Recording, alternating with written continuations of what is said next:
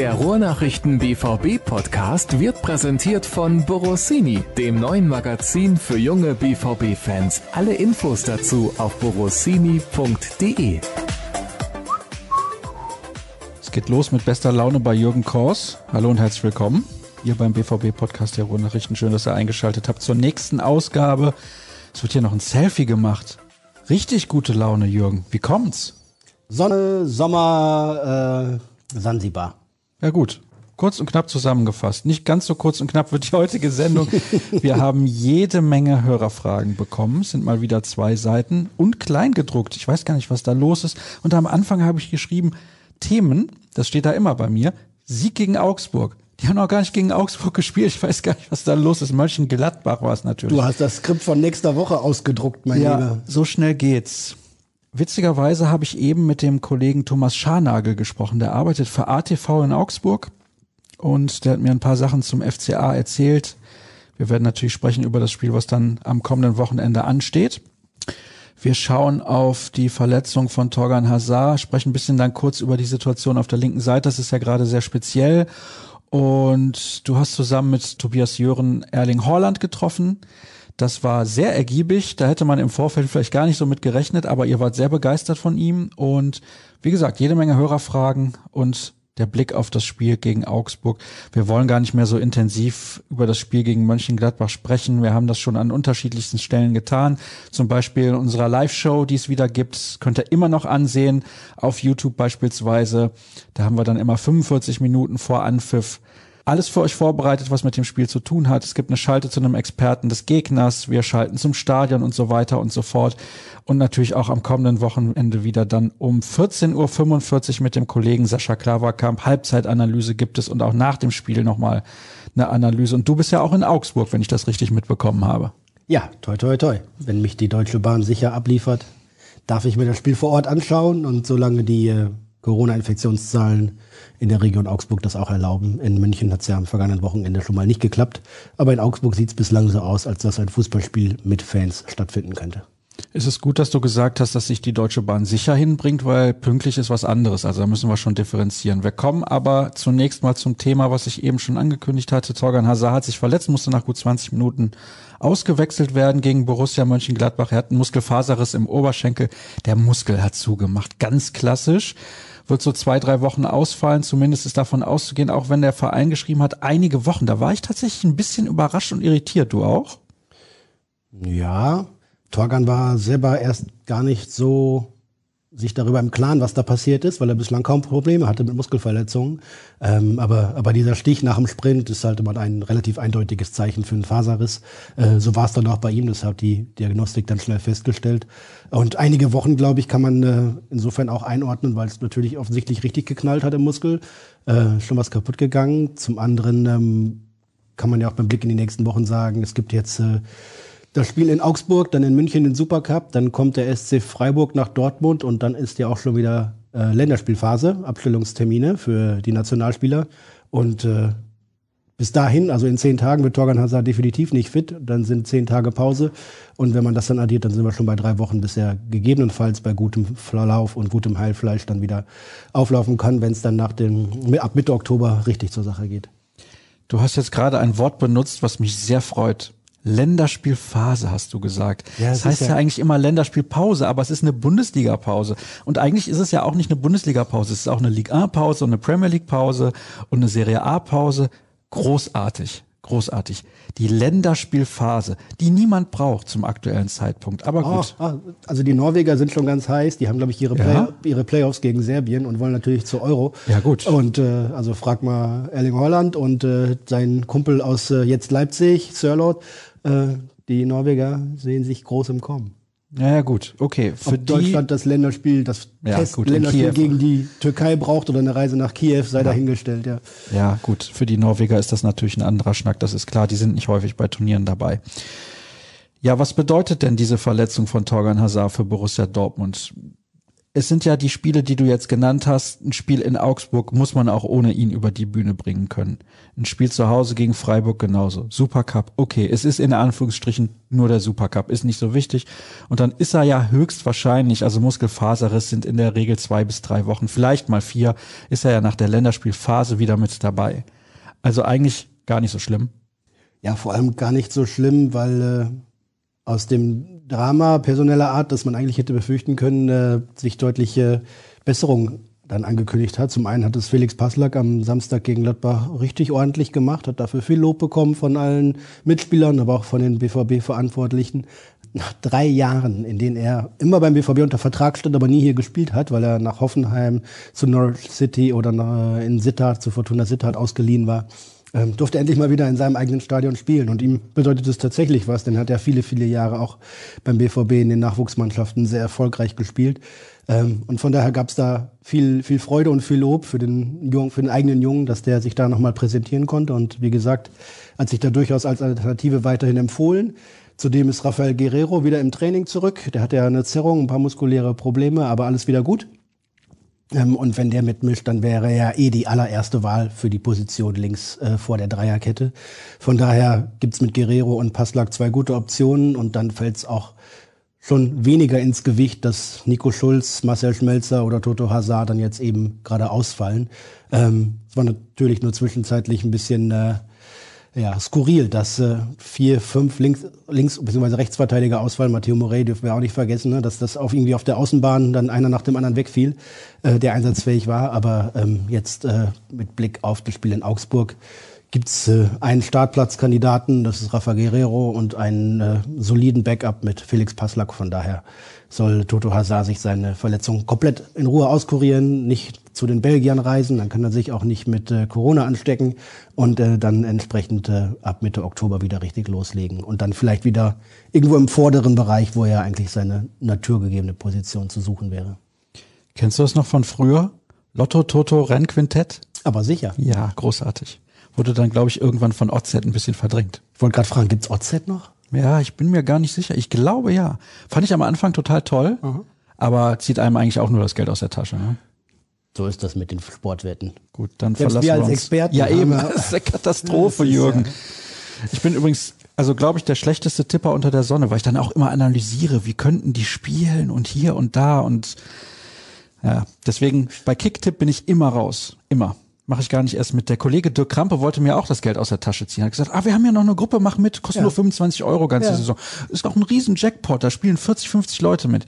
Nein. Die 25 Euro investiere ich lieber in leckeres Essen. Soll, soll ich dem mal was Privates verraten? Du hast da schon mal gewonnen? Ich hab, bin schon mal, glaube ich, äh, vor zwei Jahren, also nicht jetzt die abgelaufene, sondern die davor, habe ich beide, beide Tippspielrunden gewonnen. Was? Das war super. Hat mir dann auch ein bisschen Vorschuss für die nächsten Jahre gebracht. Also ich habe noch, hab noch was im Portemonnaie quasi, aber schlimmer war vergangene Saison. Es gibt eine Tipprunde privat. Jürgen Kors letzter? Nee, nee, nee, gar nicht. Gesundes Mittelfeld eigentlich, aber vor mir mein zehnjähriger Sohn. Ja gut, aber da kommt die Kompetenz direkt, also liegt in der Familie sozusagen. Er liest morgens immer den Sportteil in der Zeitung zuerst und weiß dann, wie die Spiele am Wochenende ausgehen. Er war deutlich vor mir. Ich konstatiere das. Ja gut, immerhin. Also, vielleicht wächst da der nächste Journalist heran. Ach, der soll lieber was Vernünftiges machen. Jetzt habe ich mir gedacht, dass das jetzt kommt. Ich habe es eben gesagt, du und Tobi, ihr habt Erling Haaland getroffen. Was ist das so für ein Typ? Ja, schon ein spezieller Typ, auch ein, auch ein wenig schräger und verrückter Vogel, aber im, im positiven Sinne. Wir haben ihn auch darauf angesprochen, dass er im ersten halben Jahr durch äh, manche kurzen und knappen Antworten und etwas strofferes oder, oder ähm, vermeintlich arrogantes Auftreten vielleicht ein paar Leute verschreckt oder erschreckt hat, aber das meinte er gar nicht so. Ähm, er musste natürlich erstmal mit der Situation in Dortmund warm werden, sehen, wie er hier aufgenommen wird, wie das hier alles funktioniert. Und äh, er sagt halt auch, dass äh, manchmal liegt es auch an den Fragen, äh, denn wenn mich jemand nach dem Wetter fragt, dann sage ich ihm gut oder schlecht.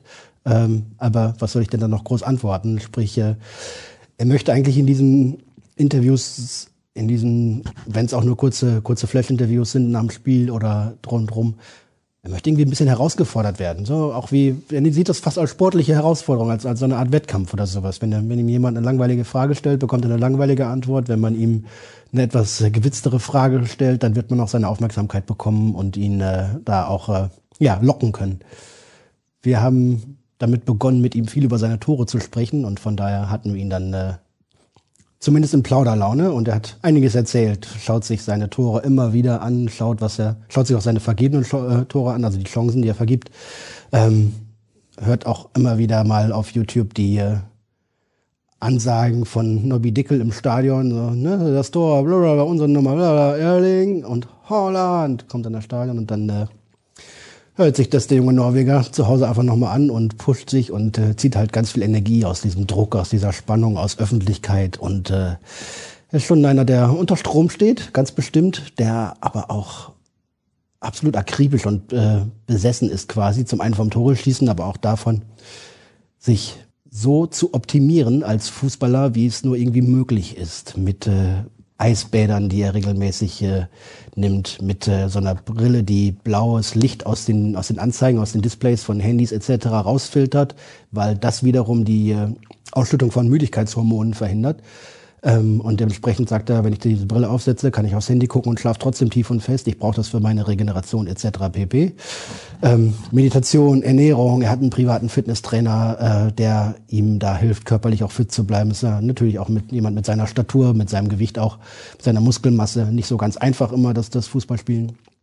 Und so gibt's äh, ganz viele Stellschrauben, an denen er arbeitet, um eben ja der bestmögliche Erling Holland zu werden, der er sein kann. Und Jetzt in dieser Woche hatte Otto Addo ja bei unserem äh, Talk erzählt, beim schwarz-gelben Talk hier bei den Ruhrnachrichten, äh, am Montag war frei, wer war trotzdem am Trainingsgelände? Erling Holland macht trotzdem seine Übungen und seine Aufgaben. Also der ist äh, rastlos und ruhelos und immer dabei, sich selbst zu verbessern in allen möglichen Bereichen und für die für den für den Nachwuchs, für die für die jüngeren Spieler ein Vorbild und vielleicht auch für manchen einen von den von den älteren Kollegen.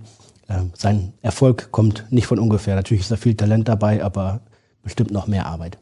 Das klingt ehrlich gesagt hochinteressant, muss ich zugeben. Das Interview gibt's ab heute 19.09 Uhr auf unserer Internetseite zu lesen. Und wer möchte, da gibt's auch ein passendes Abo für, kostet im ersten Monat 99 Cent. Und wenn ihr denkt, die Jungs, die machen ganz gute Arbeit, dann könnt ihr da einfach mal zuschlagen.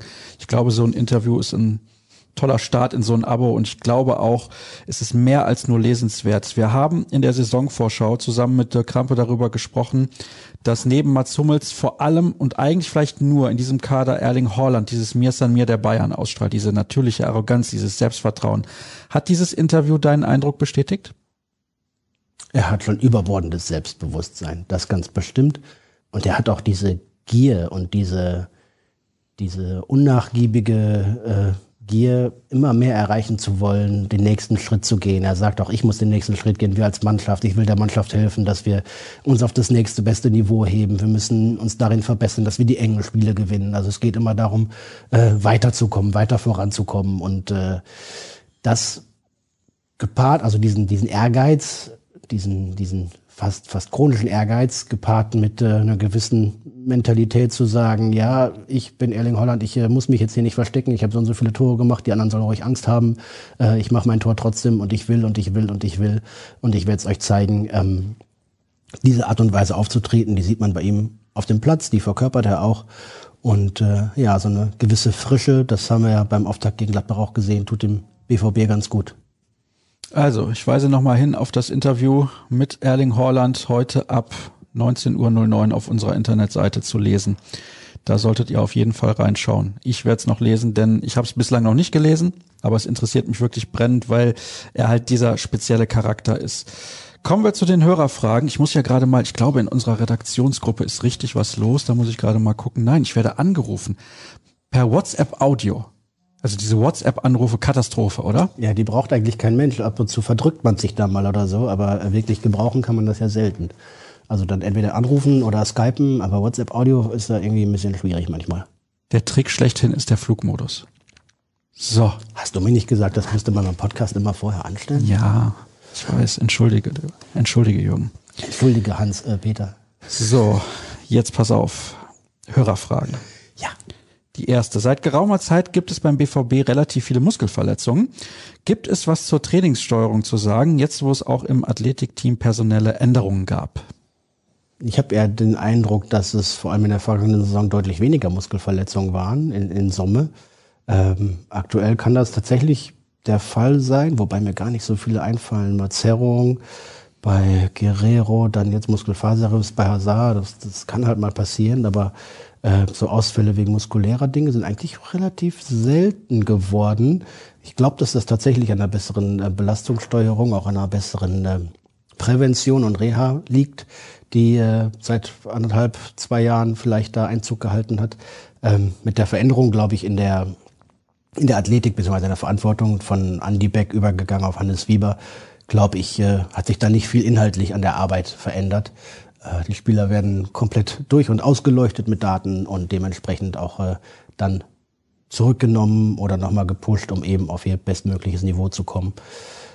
Also es würde mich wundern, wenn mir jetzt, äh, wenn mir jetzt Fakten vorliegen könnte, die das beweisen oder das Gegenteil. Ich nehme das als Rechercheauftrag mit und hoffe, dass wir da in den nächsten Tagen nochmal Klarheit schaffen können. Das wollen wir auch tun, was dann Axel Sagadou angeht. Wir wissen aktuell nicht genau, wie weit er ist in seiner Rehabilitation, aber der BVB geht ja davon aus, dass er nicht bis Ende des Jahres ausfällt, um Gottes Willen. Wir kommen zur nächsten Frage. Defensiv scheint man mit Thomas Meunier deutlich stabiler zu sein. Offensiv bin ich noch gespannt. Gibt es mit nur einem Sechser und zwei flexiblen Achtern mehr Flexibilität oder scheint das nur so? Ist nicht der im Rasenfunk analysierte Schritt interessant, dass Schahn immer wieder nach vorne drückt und wie beim ersten Tor Überzahl schafft? Ja, der erste Teil, ich glaube, dass das äh, sich schon gezeigt hat, dass zwei Spieler im zentralen bis offensiven Mittelfeld durchaus die Möglichkeit bringen, dass man A, vielleicht besser pressen kann, weil man natürlich mehr Spieler in der vordersten Reihe hat, weil der BVB auch da mehr, noch mehr Qualität hat, äh, die er unterbringen kann. Und weil es auch natürlich, wenn man sich die zweite Halbzeit gegen Gladbach anguckt, äh, hilft, den Gegner vom eigenen Strafraum und aus der Gefahrenzone wegzuhalten. Ne? Denn da musste Gladbach kommen und hat, äh, da hat der BVB in der zweiten Halbzeit gar nichts zugelassen. Äh, also einfach kollektiv richtig gut verteidigt. Ähm, und ich glaube, dass die, die Positionierung da auch ein bisschen mit dazu beitragen. Zudem hilft es, das, das vertikale Passspiel nochmal äh, besser anzubringen, um eben schnell nach vorne zu kommen und seine eigenen Qualitäten und Stärken da auszuspielen. Von daher ist, äh, also Lucia Faro ist, glaube ich, seit, seit Ewigkeiten quasi ein, ein, ein großer Fan von, von zwei Achtern vor einem defensiven Mittelfeldspieler. Ähm, und es ist jetzt tatsächlich auch gelungen, mit einer Dreierkette trotzdem zwei Achter unterzubringen oder einen Achter und einen Zehner unterzubringen. Das ist, glaube ich, äh, sehr hilfreich. Ähm, und für die, für die Dreierkette zum Beispiel, was, was der äh, Hörer angesprochen hat, ist es ja tatsächlich so, dass auch äh, das in den Spielen wiederholt zu sehen ist, dass Emre Can gerne mal vorstößt. Sogar Mats Hummels hat irgendwie von links außen eine Flanke geschlagen am, am Wochenende, die ging zwar hinter das Tor, aber ne, man sieht, dass die, dass die Innenverteidiger, die drei, äh, dann auch wechselweise, wenn sich die Situation ergibt, auch vorne mit reinstoßen können. Emre Can macht das sowieso sehr gerne, weil er ein sehr offensiv äh, denkender Spieler eigentlich auch ist und, und immer was, was machen will. Auch Manuel Akandli ist dann mal jenseits der Mittellinie zu finden und kann mit seiner Qualität bei Pässen, die er eigentlich auch hat, ähm, da sicherlich auch immer nochmal ja, die gegnerischen Abwehrreihen verunsichern oder auch aushebeln. Ähm, von daher ist es, äh, ja, im Moment scheint es aufzugehen. Die Mannschaft hat ja mehrfach betont, dass sie sich in, in diesem System wohlfühlt. Und äh, ja, einer wie Emre Can, selbst wenn am Samstag gegen Gladbach dem auch nicht alles gelingt, ähm, ist er aufgrund seiner, seiner Physis, seiner Aggressivität und, und, und seines, äh, seines Eindrucks, den er einfach auch beim Gegner schindet, immer willkommen auf dem Platz. Und selbst wenn die Flanke dann nicht ankommt, äh, geht sie dann über drei Ecken doch ins Tor, wie beim 1-0. Wie bewertet ihr das Spiel von Felix Passlack? Da hast du eben ja ein bisschen was zugesagt, aber wie schätzt ihr seine Zukunftschancen beim BVB ein? Das ist ja eigentlich so ein klassischer Kaderfüllspieler, kann man das so sagen? Ja, ich glaube schon. Er ist ja eigentlich auch noch ein bisschen flexibel. Ne? Er muss ja, muss ja nicht nur auf der linken Seite spielen, sondern er kann das auch vielleicht sogar besser auf der rechten Seite. Ähm, ich glaube, dass Verschiedenes zusammenkommt. Zum einen gab es keinen großen Markt, keine Nachfrage, glaube ich. Er selber hätte im Sommer eigentlich auch einen Wechsel äh, fast bevorzugt, um eben spielen zu können und nicht beim BVB auf der Bank zu sitzen. Aber es gab äh, da nicht die große Nachfrage. Dann äh, hatten sich mehrere Linksverteidiger gleichzeitig verletzt und der BVB hat gesagt, okay, dann nehmen wir doch den, den wir schon da haben, bevor wir irgendwie einen erfinden oder finden müssen. Und äh, das dritte ist die Saison, die ansteht mit, wenn es der BVB gut macht, 45 Pflichtspielen in kürzester Zeit plus Länderspiele für die Nationalspieler. Ähm, da tut ein breiter Kader, glaube ich, auch richtig gut. Und von da sind da mehrere Komponenten, die zusammenkommen. Ähm, es wäre natürlich illusorisch zu sagen, dass jetzt äh, Felix Passlack alle sechs Champions League-Spiele in der Startelf steht, sondern er wird dann peu à peu und sporadisch seine Einsätze bekommen. Er hat gezeigt, dass er da verlässlich ist und äh, ja, wenn er sich weiter steigert und an das hohe Niveau beim BVB äh, rankämpft, dann äh, ist er da, glaube ich, sehr willkommen. Dass er in der Mannschaft geschätzt ist, ist, ist klar und bekannt und auch im Verein. Von daher wird er sicherlich nicht äh, die Mehrzahl der Spiele bestreiten, aber er wird sich seine Einsätze verdienen und er arbeitet im Training, haut er sich sowieso rein. Von daher, ja, es ist, glaube ich, für ihn eine schöne Situation. Er kann sich noch beim BVB natürlich nochmal anders präsentieren als in der Eredivisie in Holland. Und von daher äh, bin ich gespannt, was er uns noch zeigt und anbieten kann. Ich bin sehr begeistert von all den jungen Wilden vorne, aber einen Marco Reus oder Julian Brandt erst so spät bringen. Wird das so weitergehen und was sagen die in Anführungsstrichen Alten irgendwann dazu? Stichwort schlechte Stimmung. Eigentlich hast du gerade ja auch was dazu gesagt. 45 Pflichtspiele innerhalb kürzester Zeit. Ja, genau. Und da werden alle ihre Einsätze bekommen. Ähm, am Anfang der Saison ist die Stimmung natürlich immer noch besser, weil sich noch keiner so hinten dran fühlt. Ähm, und es gibt ja durchaus schlechtere äh, Ausgangssituationen, als Marco Reus und Julian Brandt von der Bank zu bringen.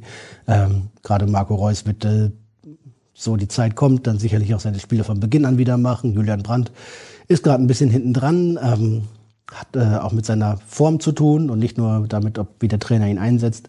Äh, aber das wird sich auch äh, da bin ich sicher, mit der Zeit wieder geben und wieder in die andere Richtung umkehren.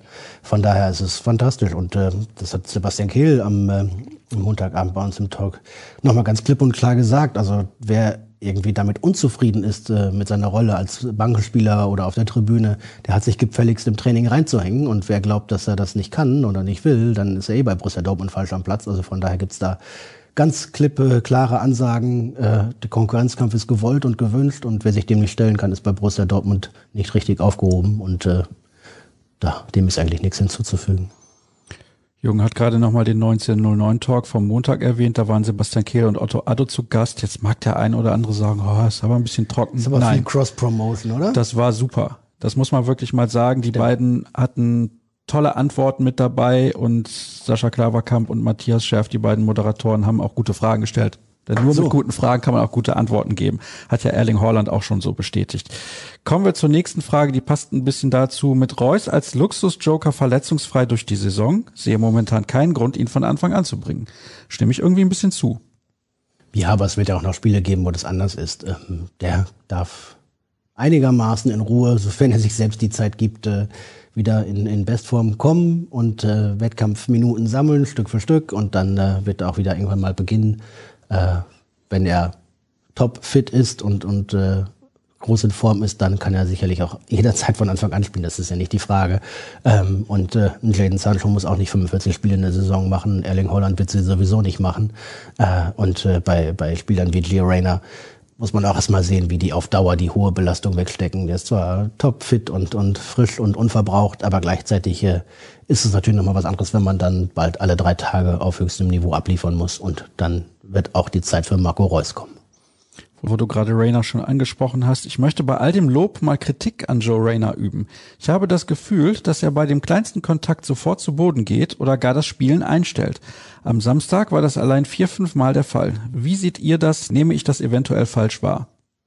Ich kann mich an eine Szene erinnern, wo er einen Schiedsrichterpfiff erwartet hatte, den aber nicht bekommen hat. Ob es jetzt vier bis fünf waren, weiß ich nicht. Äh, sei dahingestellt. Ja, bestimmt hat er natürlich mit seinen 17 Jahren auch noch manchmal Momente, wo er dagegen halten muss, noch mehr dagegen halten muss, obwohl er körperlich ja schon sehr reif und sehr weit ist. Äh, aber es ist dann halt immer noch äh, Männerfußball und Bundesliga äh, und nicht U19. Aber ich sehe das eigentlich nicht als größeres Problem. Da wird er sich dran gewöhnen und wenn er merkt, so, man kriegt ja ein Gespür dafür, wann ist ein Einsteigen so hart, dass es als voll gepfiffen wird und wann muss ich damit äh, rechnen, dass der Schiedsrichter nicht pfeift und weiterspielen das sind Erfahrungsprozesse, glaube ich. Also so, so gut und soweit ich ihn kenne, ist er niemand, der da irgendwie versucht, einen, einen Freistoß zu schinden, wo keiner war oder der sich da irgendwelche Vorteile verschaffen möchte. Dann schreibt Andreas, ist Favre der richtige Trainer für den BVB? Spaß, die Frage habt ihr oft genug diskutiert. Jürgen war schon völlig ich, begeistert. Ich sagte schon in mich zusammen. Ja, so sieht's aus. Fehlt nicht ein Backup-Stürmer oder Innenverteidiger? Andreas, du hast doch gerade geschrieben, die Frage zu Favre haben wir schon oft diskutiert. Das haben wir doch aber bei dem Backup-Stürmer und Innenverteidiger auch gemacht. Und auch, was ist diese Saison für den BVB drin? Bitte nochmal reinhören in die große Saisonvorschau mit Jürgen Kors und Dirk Krampe. Da haben wir anderthalb Stunden darüber gesprochen, was denn für den BVB drin ist. Ja, 75 Minuten waren es, aber immerhin. Glaubt ihr, dass Brandt es schaffen kann, mehr zu investieren? Er wirkt oft, salopp gesagt, faul. Also eine Frage von Andreas nehmen wir dann doch noch mit rein. Ja, faul finde ich ist das falsche äh, Attribut für ihn. Das, das äh, würde ich, würde ich weit von ihm weisen. Ähm, Julian Brandt ist schon ein Spieler, der sich auch richtig reinhängen kann, der auch rennt und kämpfen will. Das Problem, was er hat in seiner Art, Fußball zu spielen, ist halt immer ein schmaler Grad. Wenn so ein, so ein Pass, den er in eine Lücke reinspielen will, die wahrscheinlich außer ihm nur noch ganz wenige andere Spieler sehen. Und er kommt an, dann fallen alle auf die Knie und sagen, boah, großartig, wie geil. Und wenn der Ball halt nicht ankommt, dann denken alle, boah, was wollte der denn da schon wieder? Ja? Und das ist immer, äh, hängt viel vom Erfolg der einzelnen Aktionen ab, ob es dann gut ist oder nicht. Und äh, er hat natürlich seine Stärken eher mit dem Ball und nicht, nicht gegen den Ball zu arbeiten. Er hat, äh, ist ein Spieler, der, der viel Vertrauen braucht, viel Selbstvertrauen braucht auf dem Platz, um eben auch seine Qualitäten so einzusetzen, weil es eben auch ein riskantes Spiel ist. Er kann ganz wunderbar tolle Sachen mit dem Ball anstellen und seine Mitspieler hervorragend in Szene setzen. Wir haben das alles gesehen. Ich war ja einer der größten Befürworter der Aktion, ihn zu verpflichten. Von daher ähm, will ich da auch gar nicht äh, mit ihm brechen. Ich glaube, dass er gerade eine schwere Phase durchmacht, weil der das Vertrauen des Trainers nicht so unbedingt spürt, weil er selber ein bisschen an sich zweifelt. Er hat jetzt eine eine Reihe von schwächeren Spielen in der gesamten Vorbereitung beim BVB, aber auch in der Nationalmannschaft und äh, muss sich da jetzt auch ausarbeiten. In der vergangenen Saison hat er auch keinen guten Start gehabt, war dann zwischenzeitlich aber auch richtig, richtig wichtig. Und ich glaube, dass er früher oder später diese Rolle auch wieder einnehmen will. Aber da haben wir eben drüber gesprochen. Auch für Julian Brandt gilt knallharter Konkurrenzkampf. Und wenn andere gerade besser sind, das Momentum auf ihrer Seite haben, dann wird Lucien Favre da auch äh, nicht mit Verweis oder mit, mit äh, Rückblick auf äh, Verdienste oder auf, auf Potenzial irgendwelche anderen Entscheidungen fällen, als die seine besten Spieler auf den Platz zu schicken. Davon ist auszugehen. Am Ende will man ja auch jedes Spiel gewinnen. Oder muss man auch jedes Spiel gewinnen in der, Bundesliga, wenn man irgendwie mal deutscher Meister werden möchte. Der BVB sollte die große Mehrheit seiner Spiele gewinnen, ja. Ja, dann kommen noch ein paar Fragen zu den Verletzten. Trainieren Guerrero und Schulz wieder. Guerrero trainiert wieder, hast du eben schon gesagt. Bei Schulz, wissen wir das da, ja oder nein? Wissen wir, glaube ich, nicht. Doch. Ja, er ist auf jeden Fall weit mit dem individuellen Training, mhm. hat da ähm, schon einiges gemacht, aber auch schon der Ball dabei, wenn ich das richtig äh, weiß. Und von daher wird er auch bald zeitnah ins Mannschaftstraining wieder einsteigen. Aber ist natürlich, äh, ich darf ja auch mal kritischer werden, ne? Ist natürlich ein unglücklicher Zustand. Denn im vergangenen Jahr war er auch im September, glaube ich, nach den ersten zwei, drei Spieltagen Zweck zu einer Länderspielabstellung und hat sich da verletzt, war dann drei, vier Wochen raus, hat das ganze Jahr nicht in Tritt gekommen. Jetzt ist er äh, zu Beginn der Saison gleich wieder auch schon wieder vier Wochen raus, seit, seit Ende August, Anfang September, zu einem denkbar schlechten Zeitpunkt für ihn. Und äh, ich habe gerade ehrlich gesagt auch wenig Hoffnung, wenig Perspektive. Fantasie. Fantasie fehlt mir bei ihm auch sowieso ein bisschen. Aber ähm, dass er da schnell wieder rankommt und sich reinarbeitet, von daher, äh, ja, es ist eine ganz, ganz schwierige Situation bei Nico Schulz gerade. Bei Morey, wie sieht's da aus? Wissen wir da was?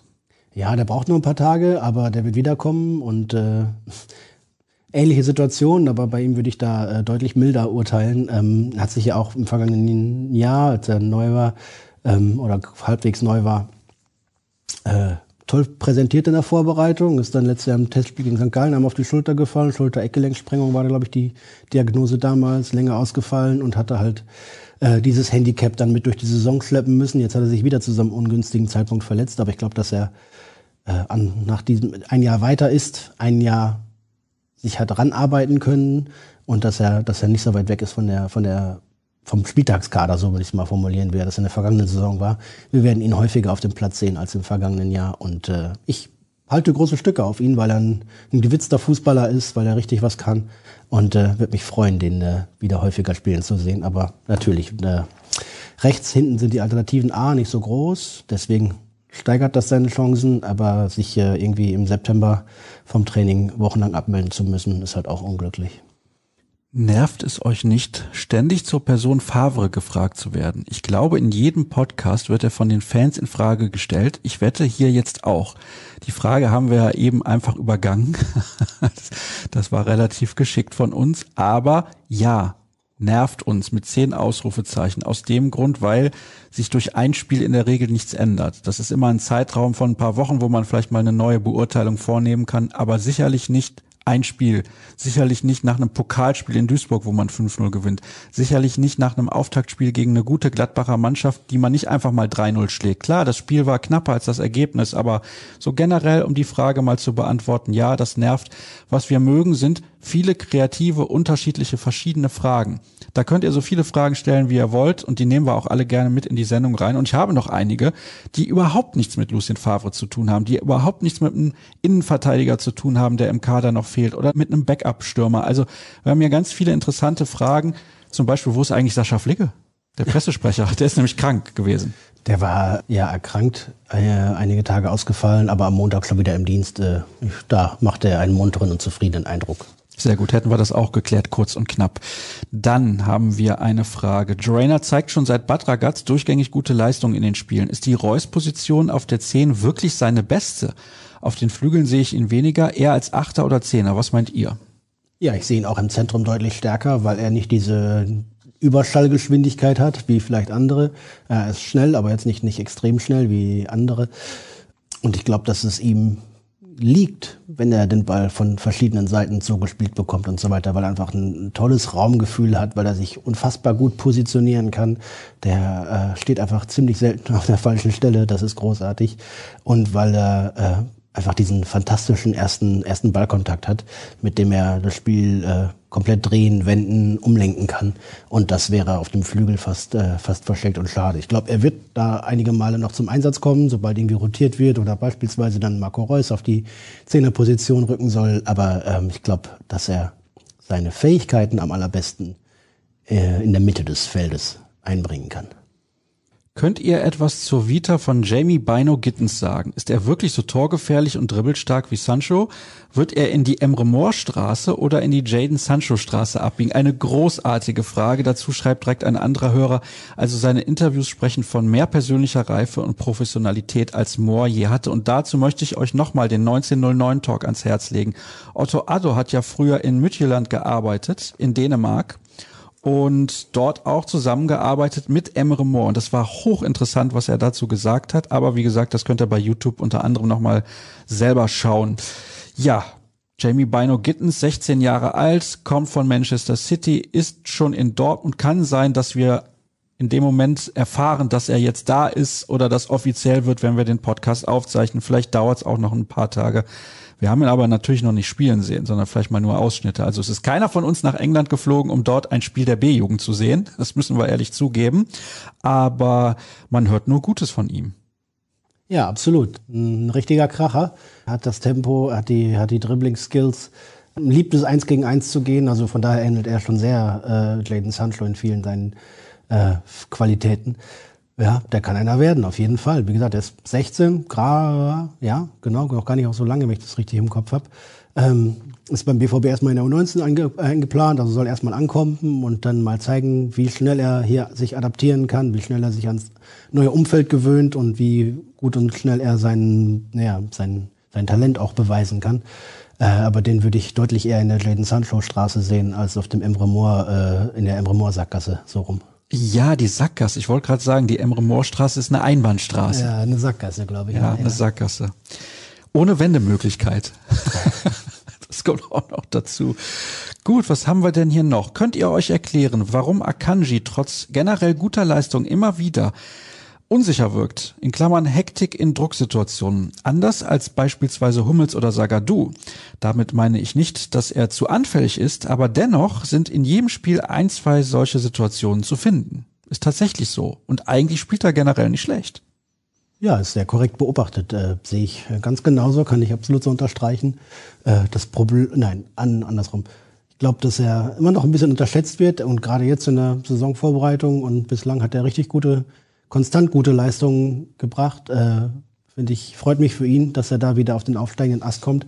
Äh, das Problem, was er immer wieder mal hat, ist die Frage der Konzentration. Also ihm fällt es offensichtlich nicht so leicht, sich über 90 Minuten so genau zu konzentrieren, dass ihm immer wieder mal ja, unerklärliche Abspielfehler oder, oder waghalsige Manöver unterlaufen. Ähm, er weiß das auch selber, der BVB weiß das auch, sie arbeiten dran. Offensichtlich ist es äh, ja nichts, was man von heute auf morgen einfach so abstellen kann. Ähm, aber ich sehe ihn auch also durchaus positiv und, und äh, mit ansteigender Form seit längerer Zeit. Äh, er kann doch viel besser sein, weil er einfach alles dafür mitbringt. Aber diese eine Schwachstelle sollte er unbedingt noch ausbügeln. Fünf Fragen haben wir noch. Eine kann ich, glaube ich, an Jürgens Stelle beantworten. Laut Michael Zorg soll es noch den einen oder anderen Abgang geben. Wer außer Marius Wolf steht überhaupt noch auf der Verkaufsliste? Ich denke mal, dass Passlack sich eine Chance verdient hat und seinen Vertrag ja sowieso im Sommer 2021 ausläuft. Das ist korrekt. Also Passlack, da haben wir eben ausführlich drüber gesprochen, müssen wir nicht nochmal thematisieren. Marius Wolf mit Sicherheit. Da ist es aber sehr schwer, einen Abnehmer zu finden, weil er ein hohes Gehalt hat und ja, so ein Vertrag, wenn man den unterschrieben hat, da freut man sich auch, wenn dann die Gelder so gezahlt werden, wie es vereinbart war. Die Hertha war immer mal wieder zu lesen, könnte ihn nochmal verpflichten. Da war er ja zuletzt in Berlin an den Hauptstadtclub ausgeliehen und das Transferfenster ist ja noch ein paar Tage offen bis zum 5. Oktober. Wir wissen also bald, ob sich das dann noch klärt oder nicht. Und vielleicht Moda Hut, aber auch der hat einen sehr guten Vertrag. Ich glaube aber alle anderen kann man im Moment kategorisch ausschließen, dass die den Verein wechseln werden. Und bei Dahut denke ich, dass er in Dortmund bleibt. Nächste Frage. Wie bewertet ihr die Aussagen von Marco Reus in dem Meine Geschichte Talk auf Sky? Er hat kolportiert, dass er seine Karriere beim BVB beenden könne und damals bezüglich eines Bayern-Wechsels mit Heinkes gesprochen hat, also dem ehemaligen Trainer Jupp Heinkes.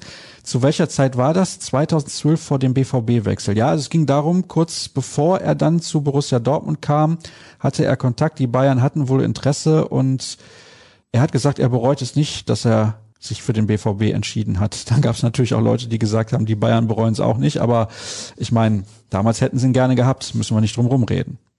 Ja, Marco Reus hat ja auch schon häufiger mal auch öffentlich eingeräumt, dass er Angebote oder mal ne, Interesse von FC Bayern gehabt hat, dass es auch der FC Barcelona mal angefragt hat und Vereine aus England und äh, dass er sich aber immer hier am wohlsten gefühlt hat und äh, hier seine Karriere beenden wird und es wäre ja merkwürdig, wenn einer der besten deutschen Offensivfußballer nicht bei anderen Clubs im Ausland auch mal im Gespräch wäre. Ähm, und ja, dazu ist dann mit eigentlich auch schon alles gesagt. So, was haben wir denn hier noch? Ich finde, dass Aki Watzke mit Ausnahme der offiziellen Bilanz PK erstaunlich wenig Meinung von sich gibt. Ist das das Einlösen seines Versprechens, sich zurückzunehmen, oder wird die Außendarstellung bewusst über die Anwesenheit von Zorg auf den Pressekonferenzen gesteuert?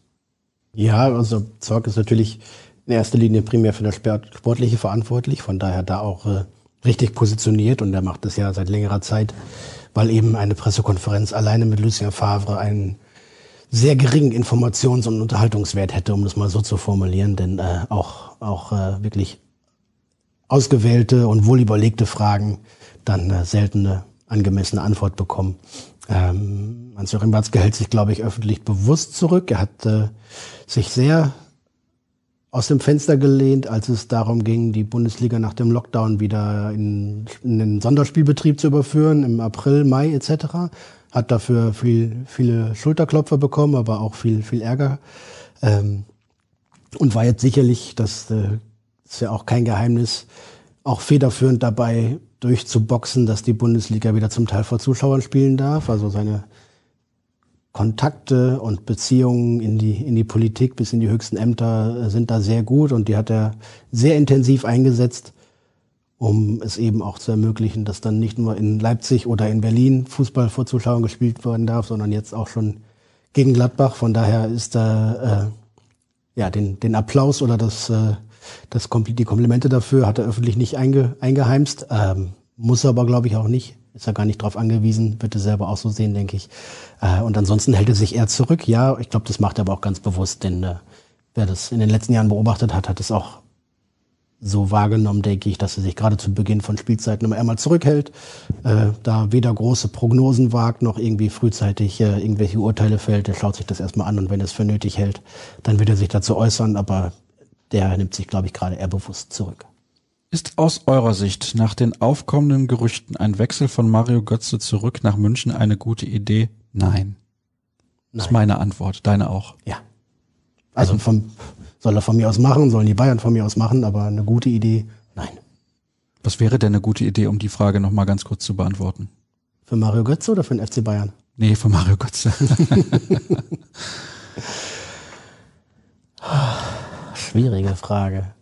Oh, die Sendezeit ist leider zu Ende. Wir beschäftigen uns mit der nächsten Das Frage. ist, das ist ja jetzt auch, äh, also er hat jetzt äh, schon wieder ja auch sein, sein, sein Management, seinen Berater gewechselt, um äh, da irgendwie voranzukommen. Offensichtlich ist es nicht so einfach für einen hochgelobten, hochgefeierten, hochgejesten und hochbezahlten Profi wie ihn, äh, den Verein zu finden, der ihn anstellt, der ihn bezahlt und der gleichzeitig sieht, dass er aber auch äh, nicht den den Namen Mario Götze einkauft, sondern dass er natürlich auch schauen muss, was ist das aktuell für ein Spieler und der dann zu der Überzeugung kommt, man muss ihn unbedingt haben. Die Vereine stehen nicht gerade Schlange. Nächste Frage und letzte Frage. Beim 1909 Talk, gute Sendung übrigens, ja, das habe ich eben auch schon mal betont, ging Kehl ein bisschen auf seine Zukunft ein. Nach seinen Aussagen gehe ich davon aus, dass er Zorg als Sportdirektor beerben wird. Aber was war darunter zu verstehen, dass er einen anderen Stil prägen und es ein bisschen anders machen will? Das fand ich auch sehr interessant. Hat er tatsächlich so gesagt. Ja, hat er so gesagt und ich fand, dass, es, äh, dass er das sehr, sehr gut gemacht hat, wie er sich da präsentiert hat, dass er auch mal ein bisschen, bisschen offener und offensiver über seine Zukunftsperspektiven gesprochen hat. Ähm, er möchte jetzt bei der Verlängerung seines Vertrages dann um ein Jahr ähm, schon klar die Grenzen und die äh, Zukunftsaussichten auch äh, irgendwie fixiert haben, um zu wissen, dass er ja jetzt noch an der Seite von Michael Zorg als Sportdirektor äh, mitarbeitet, im Team mitarbeitet, dass er aber auch auf höchster Ebene in alle Gespräche involviert ist und in alle Entscheidungsfindungen. Und es ist ja nur normal und alltäglich, dass äh, ein 20 Jahre jüngerer äh, Chef, wenn er dann irgendwann übernimmt, einen anderen Stil pflegen wird oder andere Gedanken einfließen lassen wird. Michael Zorg macht das jetzt seit, oder seit über 40 Jahren im Fußballgeschäft äh, und hat sicherlich aus vielen verschiedenen äh, Epochen, Äras was mitgenommen und äh, Sebastian Kehl wird das eben mit seinem Hintergrund, mit seinem mit seinem Management-Hintergrund, mit all dem, was er sich in den vergangenen Jahren nach seiner äh, aktiven Karriere antrainiert äh, hat und erarbeitet hat, an Wissen, an Kontakten, an äh, sonstigen Qualitäten, Kenntnissen, an, an, an Fachwissen, ähm, das auf seine Art und Weise einbringen und dass er ein anderer Typ ist als Michael Zorg, ist er erstmal äh, ganz ganz nüchtern konstatiert, nichts, nichts Schlimmes oder auch nichts Herausragendes. Michael Zorg macht das so lange. Der war vor 15 Jahren auch in Dortmund äh, kein gefeierter äh, Sportdirektor, sondern da wollten ihm auch einige an die Gurgel, als dann irgendwie aus der Not geboren nur noch 17-, 18-Jährige spielen mussten. 15 Jahre später spielen auch jede Menge 17-, 18- und 20-Jährige da und alle liegen ihm äh, vor den Füßen. Äh, von daher die Zeiten ändern sich. Das Einzige, was Sebastian Kehl auch gesagt hat in Bezug auf Lucien Favre und dessen auslaufenden Vertrag. Wenn du gewinnst, ist alles gut. Und wenn du verlierst, dann kriegst du Diskussionen. Und von daher, wir haben wir trotzdem eine Dreiviertelstunde diskutiert, ohne Niederlage. Geht auch anders. Ja, und es gibt natürlich auch nur diese zwei Meinungen im Prinzip. Wie du gerade gesagt hast, auch beim Sportdirektor trifft nicht nur auf den Trainer zu, ist beim Sportdirektor genauso. Und jetzt wollen sie Michael Zorg ein Denkmal bauen irgendwann vorm Stadion, die Fans zumindest planen das oder hätten das gerne, sagen wir es mal so. Augsburg am Wochenende. Da haben wir eine Schalte zu einem Kollegen gemacht, zu Thomas Scharnagel. Ich habe mit ihm gesprochen, die gibt's auf unserer Internetseite zu sehen. Das sind, glaube ich, so 10, 12 Minuten. Da erzählt er, was in Augsburg los ist. Deswegen halten wir das jetzt wirklich kurz und knapp mit einer abschließenden Frage. Was glaubst du, muss der BVB machen, damit er in Augsburg drei Punkte mitnimmt? Ja, einen großen Teil seines Könnens abrufen. Dann wird das schon reichen. Und das ist ja sind genau Spiele wie dieses jetzt in Augsburg, wo du mit einem Gefühl von einer vermeintlich sicheren Überlegenheit hinfährst und die du dann aber auch bitteschön gewinnen musst. Denn äh, ja, da zwei Punkte liegen zu lassen, also sogar drei, äh, wäre schon zu viel. Und genau das sind die Aufgaben, die der BVB in dieser Saison konstant abarbeiten muss. Da muss man auch im Zweifel nicht glänzen. Da reicht auch sonst, wenn es souverän oder sicher herausgespielt ist, auch ein knapper Sieg. Ähm, und dann ist gut. Und äh, drei Punkte und wieder nach Hause fahren. Wann stehst du in der Regel immer so auf? Du bist ja so ein Frühaufsteher-Typ, ne? Ja, zwangsläufig, aber gar nicht so früh. Also die Kinder sind natürlich irgendwann wach, aber Viertel nach sechs, halb sieben sowas. Viertel nach sechs, halb sieben, gar nicht so früh, sagt er. Um Gottes Willen, das ist eine Unzeit. Das ist keine Uhrzeit, das ist eine Unzeit. Ja, wenn ich es mir aussuchen dürfte, wenn man so ein ewiges Studentenleben hat wie du, dann ist das mm, natürlich, natürlich, eine ganz andere Nummer. So? das du? ist gut. Und du? Später weil ich immer so spät noch BVB kompakt produziere, damit die Hörer da auch auf dem neuesten Stand sind. Aber das ist super, sobald du ja aufstehst, um 6.30 Uhr kannst du BVB kompakt anmachen. Darauf wollte ich nochmal hinweisen an der Stelle. Deswegen die Frage, wann du aufstehst. Also jeden Morgen um 6.30 Uhr gibt's BVB kompakt für euch mit allen wichtigen Informationen rund um Borussia Dortmund. Und wenn euch das nicht ausreicht, ruhrnachrichten.de, Twitter, at rnbvb, at Jürgen Kors, at Sascha Staat. Kommt gut durch die nächsten Tage und dann hören wir uns entweder morgen früh wieder oder nächste Woche mit der nächsten Sendung dann nach dem Supercup gegen die Bayern. Das wird auch spannend. Danke für eure Zeit. Bis demnächst. Macht's gut. Tschüss. Tschüss.